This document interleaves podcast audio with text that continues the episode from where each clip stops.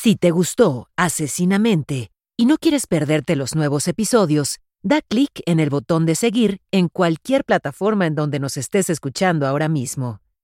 No olvides calificarnos y compartir. Recuerda que hay más episodios ya disponibles en Amazon Music. Solo tienes que bajar la app. Es gratis.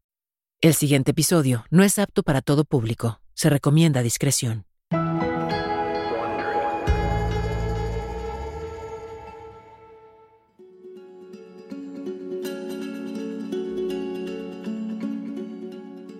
Cuando las enfermeras se gradúan, hacen una especie de ritual. En 1968, cuando Candice DeLong, narradora de la versión en inglés de este podcast, estaba por terminar la escuela de enfermería, tuvo su momento en el que tenía que hacer el juramento de Florence Nightingale. Es una ceremonia.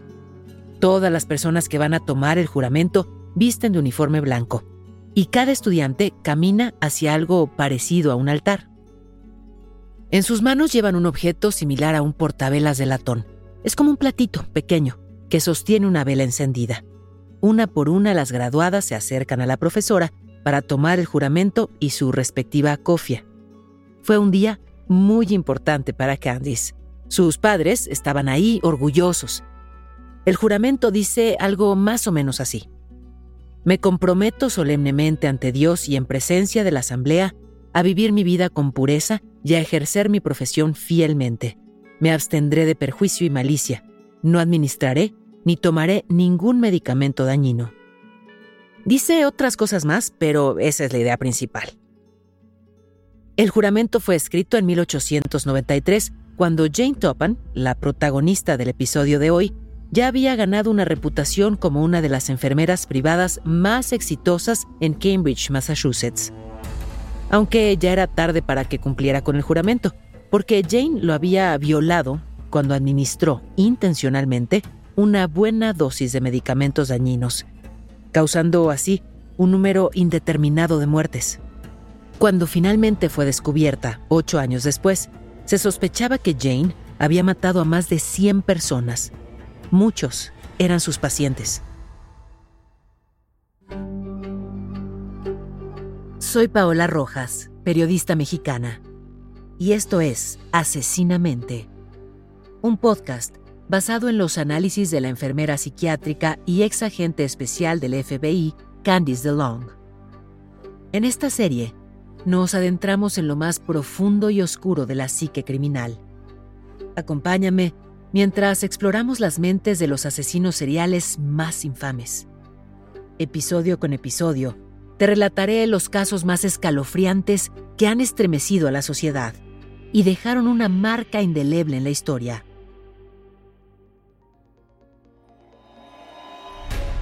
Me sumerjo, junto contigo, en los perfiles psicológicos que han desconcertado a los expertos, en una búsqueda por comprender sus patrones y motivaciones. Esto es Asesinamente.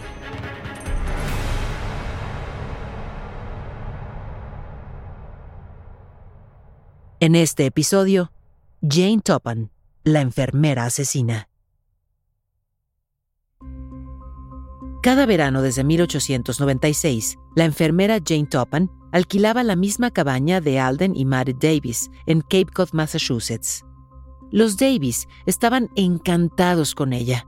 La habilidad de Jane para contar historias entretenidas y su destreza como enfermera la convertían en excelente compañía. Pese a que se habían encariñado con ella, paradójicamente el sentimiento de frustración también se acrecentaba, pues Jane les debía más de 500 dólares de renta atrasada y dinero de otros préstamos. El 26 de junio de 1901, Maddie Davis viajó hasta Cambridge, Massachusetts, con el fin de cobrar la deuda pendiente. Debido a su avanzada diabetes, Maddie se encontraba deteriorada de salud. Llegó cerca de la hora de la cena a la casa en la que Jane alquilaba una habitación. Jane inmediatamente ofreció a su casera un vaso de agua mineral fresca y acto seguido Maddie comenzó a sentirse muy mal. La enfermera la ayudó a subir las escaleras para que descansara y posteriormente envió un telegrama a Alden Davis y a su hija Genevieve. Antes de que Maddie tomara el tren esa mañana en Cape Cod, se tropezó en los escalones de la puerta de su casa. Por eso, cuando Jane contactó a su familia, ellos asumieron que lo que la hizo colapsar fue una combinación de su diabetes y la caída. La hija de Maddie, Genevieve, corrió a su lado para cuidarla. Sin embargo, fue Jane quien se quedó con Maddie por las noches atendiendo a la paciente. Si bien esto podría significar un gesto de amabilidad y cortesía, nada se encontraba más lejos de la realidad. Jane aceleraba sigilosamente su propia adicción al asesinato. Durante el tiempo de convalecencia, Jane administró en secreto dosis de morfina y atropina. Maddie sufrió mucho durante una semana antes de morir. Este no fue el primer asesinato de Jane. Se estima que para ese año ya habría matado a más de 30 personas. Ciertamente, no sería el último de sus homicidios, y tampoco sería el último de los miembros de la familia Davis que asesinaría. Durante los siguientes dos meses, Jane Topham mataría a toda la familia Davis. Después de la muerte de Maddie, Jane regresó a Cape Cod para el funeral. El viudo de Maddie, Alden Davis, la invitó a pasar el verano con él y sus hijas, Genevieve y Minnie. Sin embargo, muy pronto los Davis volverían a estar de luto. En esta ocasión, Genevieve, la hija más joven del matrimonio, murió después de que Jane la envenenara el 31 de julio de 1901, apenas 26 días después del entierro de su madre.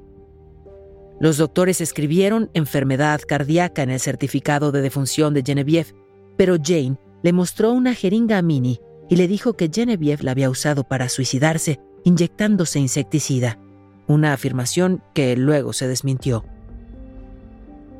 Luego, el 8 de agosto, Alton Davis murió después de beber el agua mineral envenenada que Jane le dio. Esta vez el médico diagnosticó hemorragia cerebral como causa de muerte. Nadie sospechaba de Jane, aunque irónicamente desaparecieron 500 dólares de las pertenencias de Alden y era la misma cantidad que Jane debía a los Davis. Cuatro días después, Jane fue a trabajar con la última sobreviviente de la familia, Minnie Gibbs. Después que el veneno que Jane le administró a Minnie por la mañana no dio resultados, Jane le administró un enema de morfina. Minnie murió poco después. En solo seis semanas, Jane Topham asesinó a toda la familia Davis y se habría salido con la suya si no fuera por el suegro de Minnie, el capitán Gibbs. El capitán Gibbs sospechaba que Jane estaba detrás de todo. Utilizó sus conexiones personales para lograr que el fiscal de distrito abriera una investigación sobre las muertes en la familia. Los cuerpos de Genevieve y Minnie fueron exhumados y examinados en busca de signos de envenenamiento.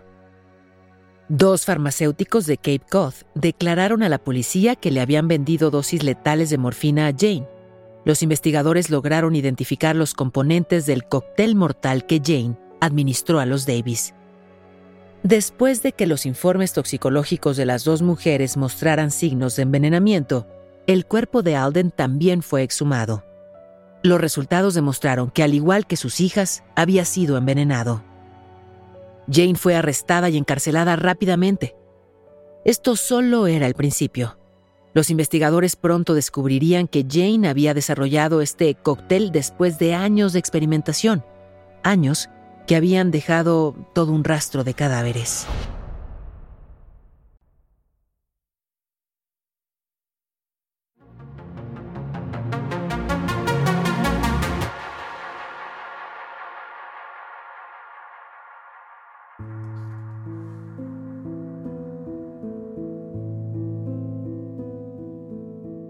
Jane Topham nació el 31 de marzo de 1854 en Boston, Massachusetts. Era hija de inmigrantes irlandeses. Su nombre al nacer era Honora Kelly. Llegaremos al cambio de nombre en un momento. Era la más joven de cuatro hijas, su madre murió de tuberculosis cuando Jane era muy pequeña y su padre se encargó de criar tanto a Honora como a sus hermanas. El padre de Jane, Peter Kelly, era alcohólico, propenso a estallidos violentos la mayoría de los cuales iban dirigidos hacia sus hijas. Peter era conocido por sus excentricidades. En el barrio le llamaban Kelly el Loco. Hay varias historias sobre el comportamiento salvaje de Peter, incluyendo una en la que se cosió los párpados mientras trabajaba para un sastre. Pero lo único que realmente se sabe de él es que era emocionalmente inestable y un padre terrible. Al fallecer la madre de Jane, sus dos hermanas mayores se fueron de casa. Una se fue a vivir con amigos mientras que la otra fue internada en un centro psiquiátrico. En 1863, cuando Jane tenía seis años, su padre las entregó a ella y a su hermana Delia, de ocho años, al asilo femenino de Boston, que también actuaba como orfanato y hogar de acogida para niñas. La documentación sobre Jane y su hermana decía que fueron, cito, rescatadas de un hogar muy miserable. Aunque nunca se afirma directamente, los registros insinuaban que las niñas mostraban signos de abuso, aunque no conocemos los detalles exactos. Sin esa información, es difícil comentar qué efecto tuvo esto exactamente en el futuro problemático de Jane, pero bueno, podemos decir con seguridad que no le ayudó. Después de que su padre salió del orfanato ese día, Jane nunca más lo volvió a ver. El asilo de Boston tenía múltiples propósitos. Uno de ellos era la educación. Mientras albergaba a las niñas en situación de orfandad, les enseñaban a leer y escribir, pero solo lo necesario para las mujeres de clase obrera en ese momento. También se les enseñaban habilidades domésticas como costura o cocina.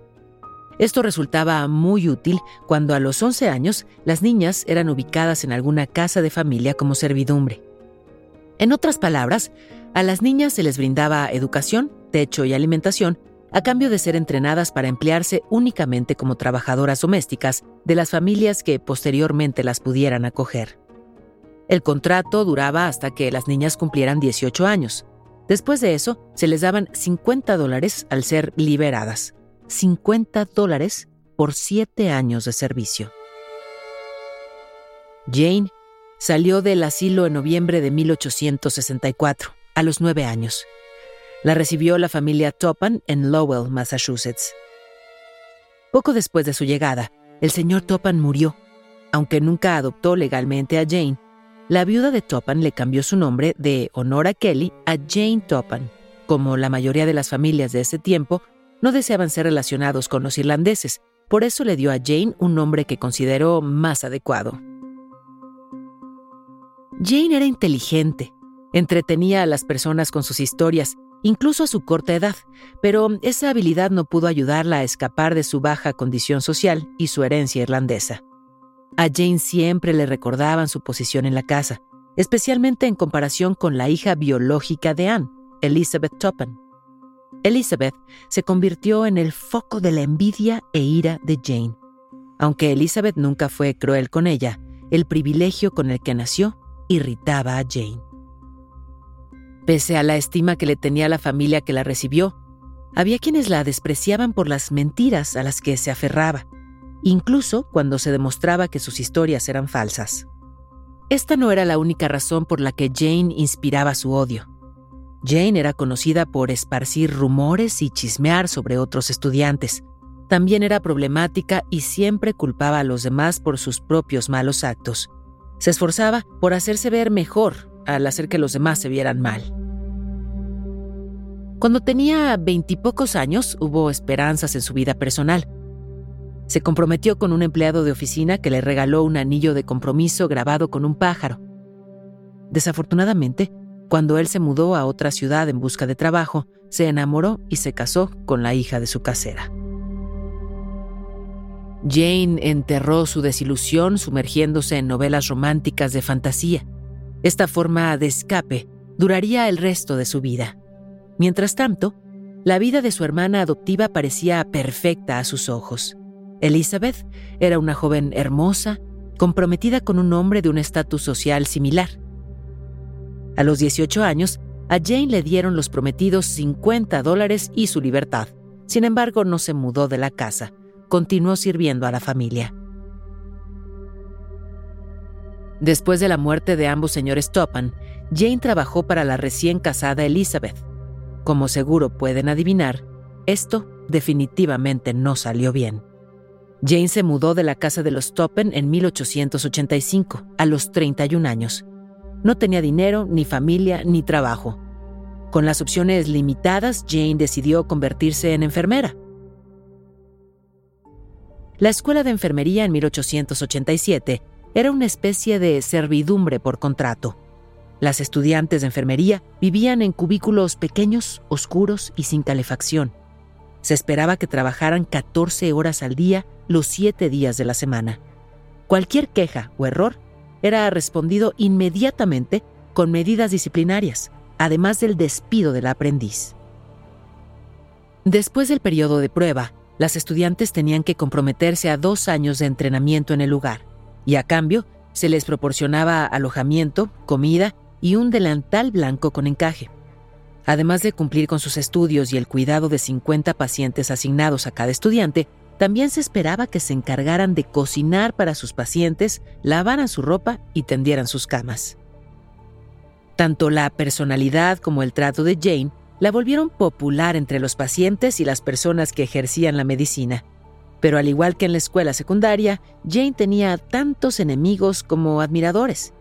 Jane seguía esparciendo chismes sobre las otras enfermeras, en algunos casos causando que las despidieran. Cuando esto ocurría, ella se regocijaba en su éxito. Jane también seguía mintiendo, no solo sobre su pasado, sino sobre cualquier cosa y todo lo que le convenía en ese momento. El término mentiroso patológico se utiliza mucho actualmente. Pero esta frase no se usa para describir a una persona que simplemente miente con frecuencia. Una persona debe mentir con frecuencia y sin motivo justificado para ser considerada como tal. Jane era un ejemplo claro de mentirosa patológica. La baja autoestima o el autodesprecio, como el que su madre adoptiva inculcó en Jane, pueden contribuir a que las personas mientan de manera patológica según el sitio de internet WebMD, esto es un síntoma de varios trastornos de personalidad, incluyendo los trastornos antisocial, narcisista e histriónico. El narcisismo de Jane la impulsaba a mentir porque tenía que ser mejor que todos los que la rodeaban, ya sea con sus mentiras sobre su padre, siendo un viajero mundial, o que el zar de Rusia le ofreció un puesto como su enfermera personal. La relación con sus pacientes tomó un giro más oscuro cuando aquellos con los que era más amigable estaban listos para dejar el hospital. Si no quería que se fueran, falsificaba los expedientes médicos o les daba pequeñas dosis de medicamentos para hacerlos parecer enfermos, haciendo que pasaran más tiempo bajo su cuidado. En realidad, ella no sentía tanto cariño por sus pacientes de edad avanzada. Alguna vez comentó, cito, no hay caso en mantener a las personas viejas con vida. Jane comenzó a experimentar con los pacientes de edad avanzada, probando diferentes combinaciones de productos químicos para ver los efectos que producían. Pero lo que resultó ser toda una revelación fue lo que sintió al envenenar a estas personas. Al principio, cuando experimentaba solo con morfina, se quedaba junto a la cama de su víctima, observando cómo la droga se apoderaba de ellos. Más tarde, le dijo a los investigadores que disfrutaba viendo cómo se contraían sus pupilas y el sudor cubría sus rostros. Le gustaba escuchar cómo les costaba respirar y encontraba, según sus palabras, más satisfacción cuando sus muertes iban acompañadas de convulsiones violentas. Pero fue cuando comenzó a combinar la morfina con un medicamento llamado atropina que se volvió completamente adicta al asesinato. Los síntomas de la atropina son diferentes a los de la morfina. La combinación de estos dos medicamentos en distintas dosis hacían que los síntomas fueran difíciles de diagnosticar. Más importante aún, ayudaba a ocultar los crímenes de Jane. Los experimentos también despertaron su lado más sádico. Prolongaba el envenenamiento, jugando con las víctimas, haciéndolas entrar y salir del coma antes de finalmente matarlas. Muchos asesinos en serie han dicho que el poder de quitarle la vida o dejar vivir a alguien es divino. Para Jane, era emocionante jugar a ser Dios. A mediados del siglo XIX, el psiquiatra alemán Kraft Ebing escribió sobre la conexión entre el sadismo y el dominio sexual, utilizando herramientas como el dolor, la crueldad y la humillación. Pero el destacado psicólogo Eric Fromm fue aún más allá. Creía que el sadismo sexual era solo una forma de expresión para aquellos con el deseo de humillar a otros. Cito, La crueldad mental, el deseo de humillar y herir los sentimientos de otra persona, probablemente es aún más común que el sadismo físico. Este tipo de ataque sádico es mucho más seguro para quien lo ejerce. El dolor psicológico puede ser tan o incluso más intenso que el físico. El núcleo del sadismo es la pasión de tener un control absoluto e ilimitado sobre un ser vivo. Obligar a alguien a soportar dolor o humillación sin poder defenderse es una de las manifestaciones del control absoluto. El difunto Roy Hazelwood, uno de los primeros en realizar perfiles para el FBI y mentor de Candice, tenía una creencia diferente sobre el sadismo. Hazelwood, quien era una de las principales autoridades de los Estados Unidos en estudios sobre sadismo sexual, había entrevistado a muchas personas practicantes del sadismo. Él creía que lo que excitaba al sádico no era infligir dolor físico o emocional, era ver la respuesta de la víctima y disfrutar de su sufrimiento. Jane prolongaba la tortura alargaba sus muertes al llevarlos al borde solo para hacerlos volver en coma. Esto era tortuoso no solo para la víctima, sino también para sus familiares, a quienes les daba esperanza y luego se las arrebataba cuando su ser querido moría. Alguna vez Jane explicó que se metía en la cama con ellos mientras morían y los acurrucaba. Observaba su respiración agitada y eso le producía excitación sexual se volvió adicta al placer que le proporcionaba su asesinato. Resucitaba a los pocos pacientes que no mataba justo antes de que sucumbieran al veneno. Se sentía orgullosa de haberlos salvado. Disfrutaba de haberse salido con la suya en un crimen tan atroz y nadie sospechaba nada.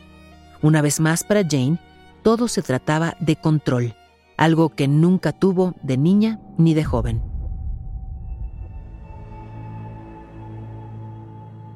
En 1888 amplió su formación como enfermera en el Hospital General de Massachusetts, que en ese momento era una de las escuelas de enfermería más respetadas de los Estados Unidos.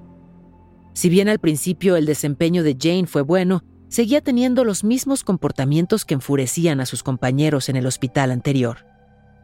Continuó mintiendo acerca de su culpabilidad cuando cometía errores y se atribuía el mérito del trabajo duro de los demás. Se rumoraba que había manipulado registros médicos y había cometido varios robos, pero también que era imprudente con las dosis de medicamentos para sus pacientes. También continuó con sus experimentos, pero esta vez una de sus víctimas sobrevivió y luego describió la experiencia. Adolorida, después de una cirugía menor, la paciente le pidió a Jane que llamara a un médico. En cambio, Jane le dio un medicamento que la hizo perder la conciencia. Mientras se desvanecía, la paciente sintió que levantaron las sábanas y que la enfermera Topan se metía en la cama con ella. Jane le acarició el cabello, besó su rostro y le dijo que todo estaría bien. Luego, la respiración de Jane se volvió rápida y emocionada mientras se arrodillaba en la cama, sosteniendo los párpados de la víctima abiertos y mirando fijamente sus pupilas. Jane intentó hacerla tomar más veneno, pero la paciente logró apretar los labios y apartarse. Afortunadamente algo, posiblemente otra persona que entró en la habitación, hizo que Jane huyera de la escena. Cuando la víctima se recuperó, pensó que todo había sido un sueño extraño. Después de que los crímenes de Jane se revelaron, la víctima se dio cuenta de lo afortunada que fue al escapar con vida. En 1890, Jane finalmente les dio a sus detractores una razón para despedirla. Abandonó su área de trabajo sin permiso. Esta fue la primera vez que alguien pudo probar que había cometido una falta. Y aunque ya había aprobado su examen final y su diploma estaba firmado, se vio obligada a retirarse sin recibir su licencia de enfermera. Durante su tiempo como estudiante de enfermería, Jane Topan asesinó a más de dos docenas de víctimas.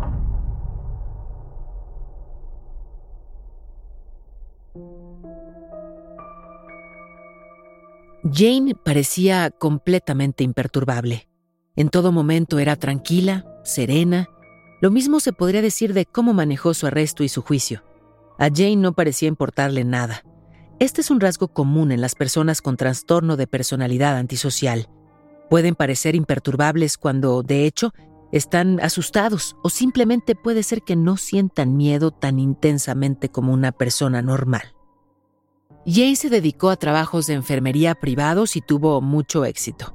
Bueno, en general sus empleadores estaban impresionados con ella. No era tan popular entre el personal con el que trabajaba. Según se reportó, Jane tenía un temperamento horrible y a menudo sentía celos de sus compañeros de trabajo. Incluso consideraba a sus amigos como posibles receptores de su ira. Con sus empleadores Jane practicaba el más alto nivel de decoro, pero con los demás era grosera. A Jane le gustaba difundir rumores y causar problemas, especialmente al momento de enfrentar a las personas entre sí. Esta es una práctica común narcisista. Se llama triangulación. Consiste en enfrentar a miembros de la familia, amigos, vecinos, compañeros de trabajo entre sí. La triangulación le da al narcisista una sensación de poder. Se dice para sus adentros, mira lo que hice. Las mentiras de Jane se volvieron aún más descabelladas. Incluso llegó a decirle a gente de su barrio que había un brote de fiebre tifoidea cerca. Eso causó pánico. Estos actos parecían surgir del rencor. Una vez que alguien tiene una personalidad narcisista, como ya hemos establecido que es el caso de Jane, el comportamiento vengativo podría ser una manifestación extrema de sus síntomas. De ahí viene la triangulación. La enfermería era la profesión perfecta para Jane. Tenía fácil acceso a sus víctimas, algo imprescindible para todos los depredadores. Pero el envenenamiento de Jane no se detuvo en sus pacientes. Envenenó a dos ancianos que eran sus caseros por ser débiles y gruñones. En 1899, envenenó a una viuda mayor que acababa de llegar a su cuidado el día anterior. Según Candice, a este punto el asesinato se había convertido en una compulsión para Jane, porque obtenía algo de ello. Si no hubiera una recompensa para ella, no lo habría hecho. Obtenía emociones fuertes, satisfacción, placer sexual y esa sensación de poder divino. Muchos asesinos en serie hablan de eso. El asesinato de la viuda fue arriesgado, especialmente porque su familia la había visitado el día anterior y la vieron bien y de buen humor. Además, Jane robó ropa de la mujer. Cuando la familia se lo mencionó al médico que la había recomendado, el doctor se enojó y defendió a Jane como una de las mujeres más finas y como una de las mejores enfermeras que conocía. Este fue un tema común entre los seguidores de Jane. Ninguno de ellos podía creer que una mujer tan amable, inteligente y alegre pudiera ser una asesina despiadada.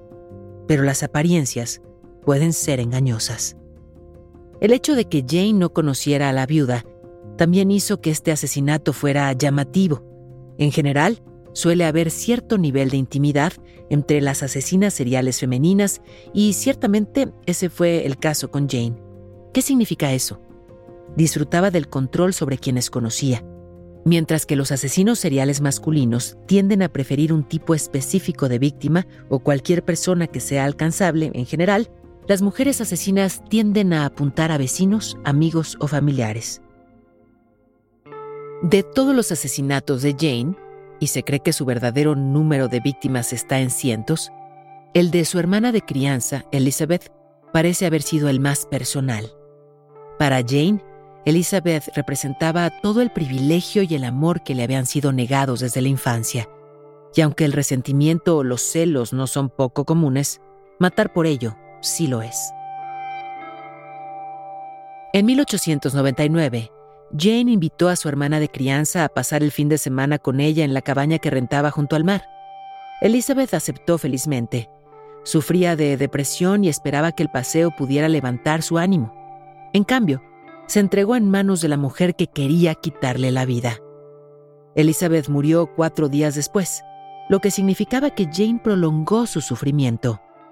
Su mezcla de veneno contaba con la eficacia para matar muy rápidamente, pero a Jane le gustaba alargarlo para poder disfrutarlo. Después de ser atrapada, Jane admitió que odiaba a Elizabeth y que su motivo en ese asesinato fue la venganza.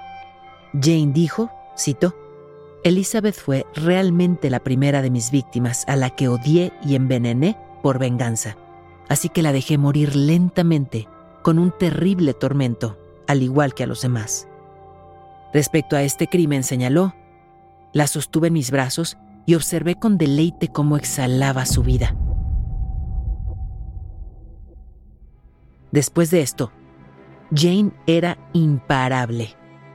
El envenenamiento de toda la familia Davis, del que hablamos al principio del episodio, indica que se había vuelto adicta a la emoción generada por el homicidio. Tanta era su adicción que ya no podía esperar más de una semana antes de pasar a la siguiente víctima. Recuerden, el comportamiento se repite porque está reforzado. Cada vez que Jane mataba, experimentaba una gran cantidad de sensaciones placenteras, sexuales, de poder y en algunos casos de venganza. Otro conjunto de eventos sucedió durante ese tiempo. Jane provocó tres incendios diferentes. Hasta donde sabemos, esta fue la primera vez que lo hizo, pero el desarrollo de tendencias piromaníacas en la edad adulta es poco probable. Es lógico pensar que lo haya desarrollado durante la infancia, solo que no lo tenemos documentado. No se sabe qué obtenía Jane al provocar estos incendios.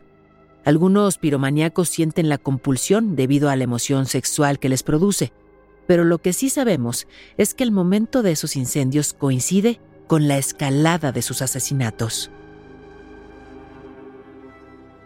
Una semana y media después del homicidio de Minnie Gibbs, último miembro de la familia Davis a la que envenenó, Jane fue a quedarse con el viudo de su hermana de crianza, Oromo.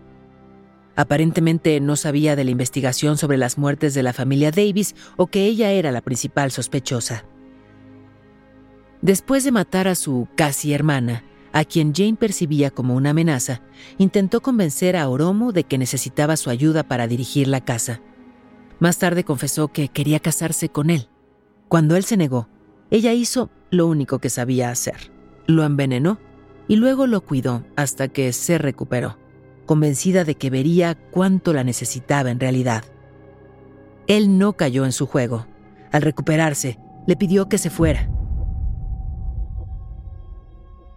Desesperada, lo chantajeó y amenazó con decirle a los vecinos que estaba embarazada de él.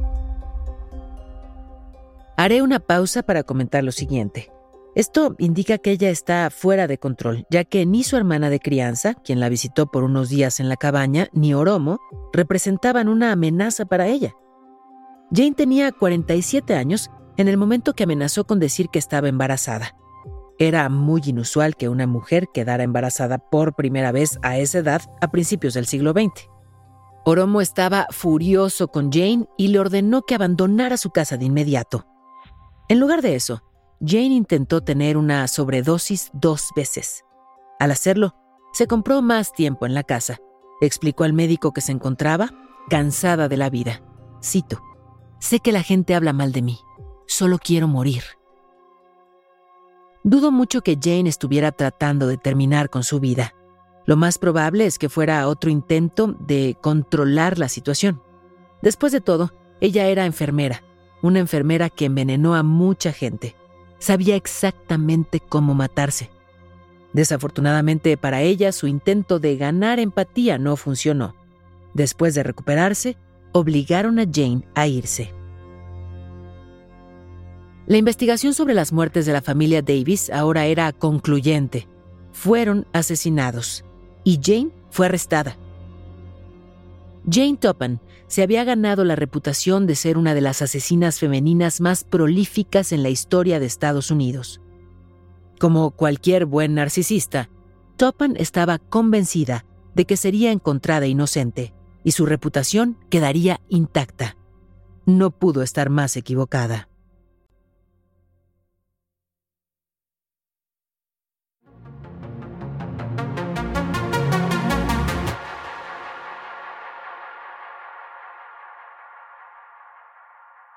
En el interrogatorio posterior a su arresto, Jane negó haber asesinado a la familia Davis.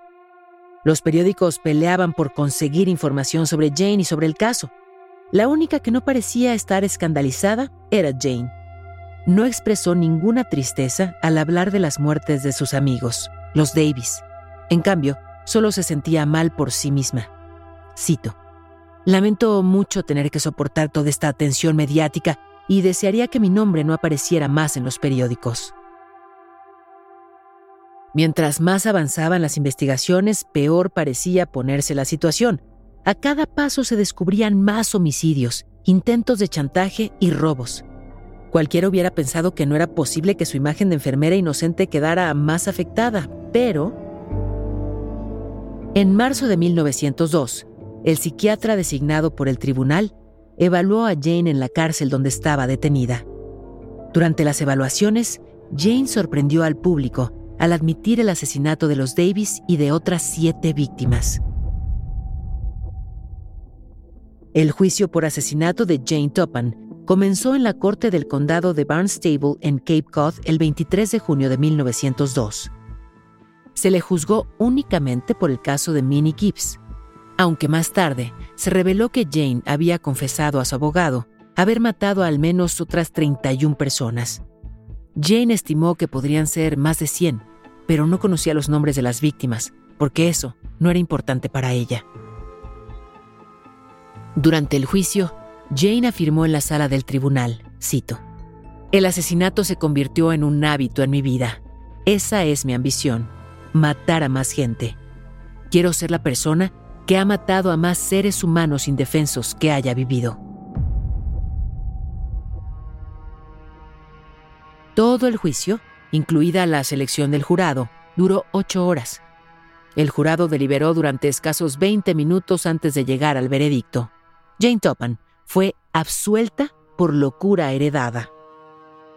Fue internada en el Hospital Estatal de Taunton, aproximadamente a 65 kilómetros al sur de Boston. Cuando escuchó el veredicto, Jane sonrió, se levantó y, según se informa, salió bailando de la sala del tribunal. Jane creía que se iba a curar en 10 años y sería liberada después de que se considerara que estaba a cuerda. De hecho, a Jane le preocupaba más elegir un título para la novela romántica que estaba escribiendo, Dulces Ojos Azules, pues decidió convertirse en escritora para el momento que le dieran de alta en el hospital. El 6 de julio de 1902, un reportero le preguntó si sentía alguna especie de remordimiento, a lo cual ella respondió no. No siento ningún remordimiento. Incluso cuando envenené a mis amigos más queridos como los Davis, no sentí ningún arrepentimiento. No lo siento ahora. Lo he pensado detenidamente y no puedo detectar ni la más mínima señal de tristeza por lo que he hecho. Después de tres años en Taunton, la salud mental de Jane deterioró. Empezó a mostrar un comportamiento errático y violento. Según el obituario de Jane, pasó años en una camisa de fuerza. Irónicamente, Jane se convenció de que el personal de la prisión y otros reclusos estaban tratando de envenenarla. Su paranoia se volvió tan intensa que dejó de comer. Perdió más de 35 kilos. Los titulares señalaban cómo la envenenadora más infame del mundo moría de inanición porque estaba convencida de que la estaban envenenando. Jane Topan nunca fue liberada pero parecía mantener algo de su sentido del humor. Le gustaba decirles a las enfermeras, cito, Consigue la morfina, querida, y salgamos a la sala de pacientes. Tú y yo nos divertiremos mucho viéndolos morir. Jane Topan murió de causas naturales el primero de julio de 1938. Tenía 81 años de edad.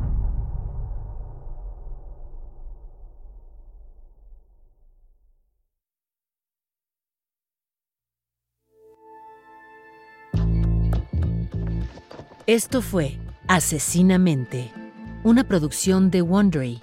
Gracias por escuchar. Asesinamente está disponible donde sea que escuches tus podcasts. Accede a nuevos episodios antes y sin anuncios en Amazon Music, incluido con tu suscripción Prime. Con Prime, ahora tienes acceso gratis a los mejores podcasts y toda la música a través de Amazon Music. Descarga la aplicación ahora. Esto fue Asesinamente, un podcast en el que nos sumergimos en las mentes oscuras y retorcidas de algunos de los criminales más notorios de la historia y descubrimos lo que hay detrás de sus comportamientos y motivaciones. Asesinamente es conducido por mí, Paola Rojas, y producido por Exile Content Studio. Coordinadora de producción Verónica Hernández. La traducción y localización es de Kraken Comunicación y Mario Conde. Supervisión de traducción Álvaro Céspedes. La grabación estuvo a cargo de Pedro Aguirre en los estudios de Exile Content. El diseño sonoro es de Hugo Mendoza y Gonzalo Messi. Producción ejecutiva de Carmen Graterol e Isaac Lee. Daniel Batista dirige el área de audio en Exile Content Studio. The Wondery, la producción es de Carlota Aparicio. Y la producción ejecutiva es de Sarah Barrett, Jessica Radburn y Marshall Louis.